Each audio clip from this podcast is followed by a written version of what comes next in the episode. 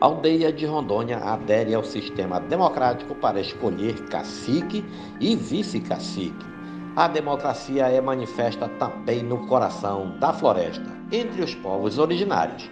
Índios da etnia Paiter Suruí, que habitam em Rondônia, vão eleger na próxima sexta-feira o novo cacique geral e o vice-cacique. A chamada Labeuê Exaga 2021 que ocorreu após a Assembleia Geral definiu três chapas que juntas têm o mesmo objetivo: lutar pela melhoria da qualidade de vida de seu povo. Os povos Paiter Suruí são um dos mais organizados dentro do território de Rondônia. O primeiro contato com eles foi feito em 1969.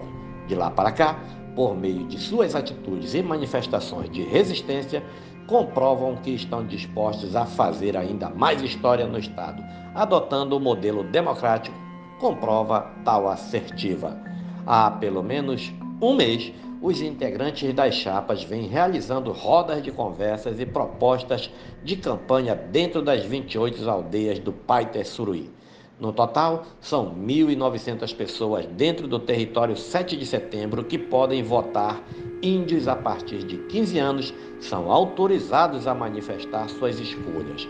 O site News Rondônia conversou com exclusividade por telefone com um dos membros da comissão eleitoral, Celso Suruí, que explicou o motivo da adoção do sistema democrático em vez de do modo hereditário, onde os caciques são indicados por seus ancestrais de geração a geração. Uma comissão formada por oito pessoas terá a árdua missão de realizar a eleição, prezando pela transparência e organização. Abre aspas. Optamos pelo sistema democrático porque percebemos que é o melhor modo para nós. Antes da escolha, nós fizemos reuniões com os nossos povos e percebemos que seria o melhor, pois contemplaria todo mundo. Isso ajuda para que nós, índios, não nos sintamos isolados em nossas representações. Além disso, é um modo de mostrar que estamos avançando na sociedade. Cada pessoa terá o direito de escolher os seus representantes e eles, os escolhidos, vão lutar por meio de políticas públicas para fortalecer a nossa instituição indígena nos meios sociais e ambientais. Fecha aspas, explicou Celso.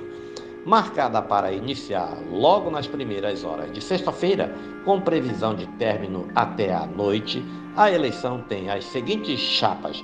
A chapa 1 é encabeçada por Henrique Suruí como cacique e Noel Suruí vice.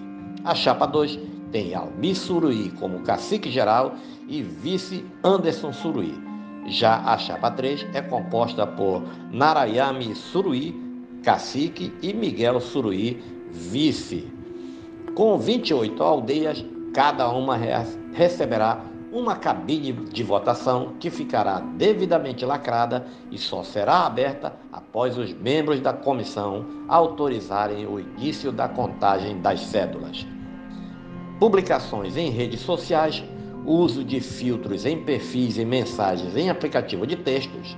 Esses são alguns dos recursos que os candidatos usam para conquistar o eleitorado, assim como a adoção do sistema democrático, o uso da tecnologia nesse processo ficou mais evidente, massivo. Nas redes sociais, os índios exaltam as propostas dos postulantes, bem como as qualidades dos parentes e, analisando os perfis, a imaginação é grande entre eles. A posse da chapa vencedora foi marcada para acontecer no dia 1 de janeiro de 2022. Os ganhadores ficarão no cargo por quatro anos, sem opção de reeleição. Após isso, uma nova Assembleia deve ser criada para escolher os novos representantes. Abre aspas. Nós vamos fazer uma grande festa para receber os nossos caciques. A festa vai ser grandiosa, como pedem os nossos povos. Nós somos alegres e precisamos comemorar em nossas aldeias mais um avanço. Fecha aspas, exaltou Suruí.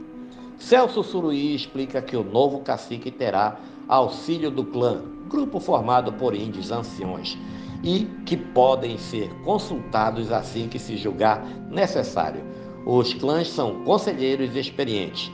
São quatro clãs que podem ser consultados pelo cacique ou pelo vice. Os clãs estão presentes nas aldeias. Os caciques terão acesso prioritário onde vão ajudar no processo das demandas da comunidade. Eles vão dar suporte com ideias e conselhos valiosos, explicou. O nome Paiter significa, na sua língua oficial, o povo verdadeiro, nós mesmos. Os primeiros contatos com os homens brancos ocorreram através de expedições da Fundação Nacional do Índio, a FUNAI, chefiada pelo sertanista Francisco Meireles.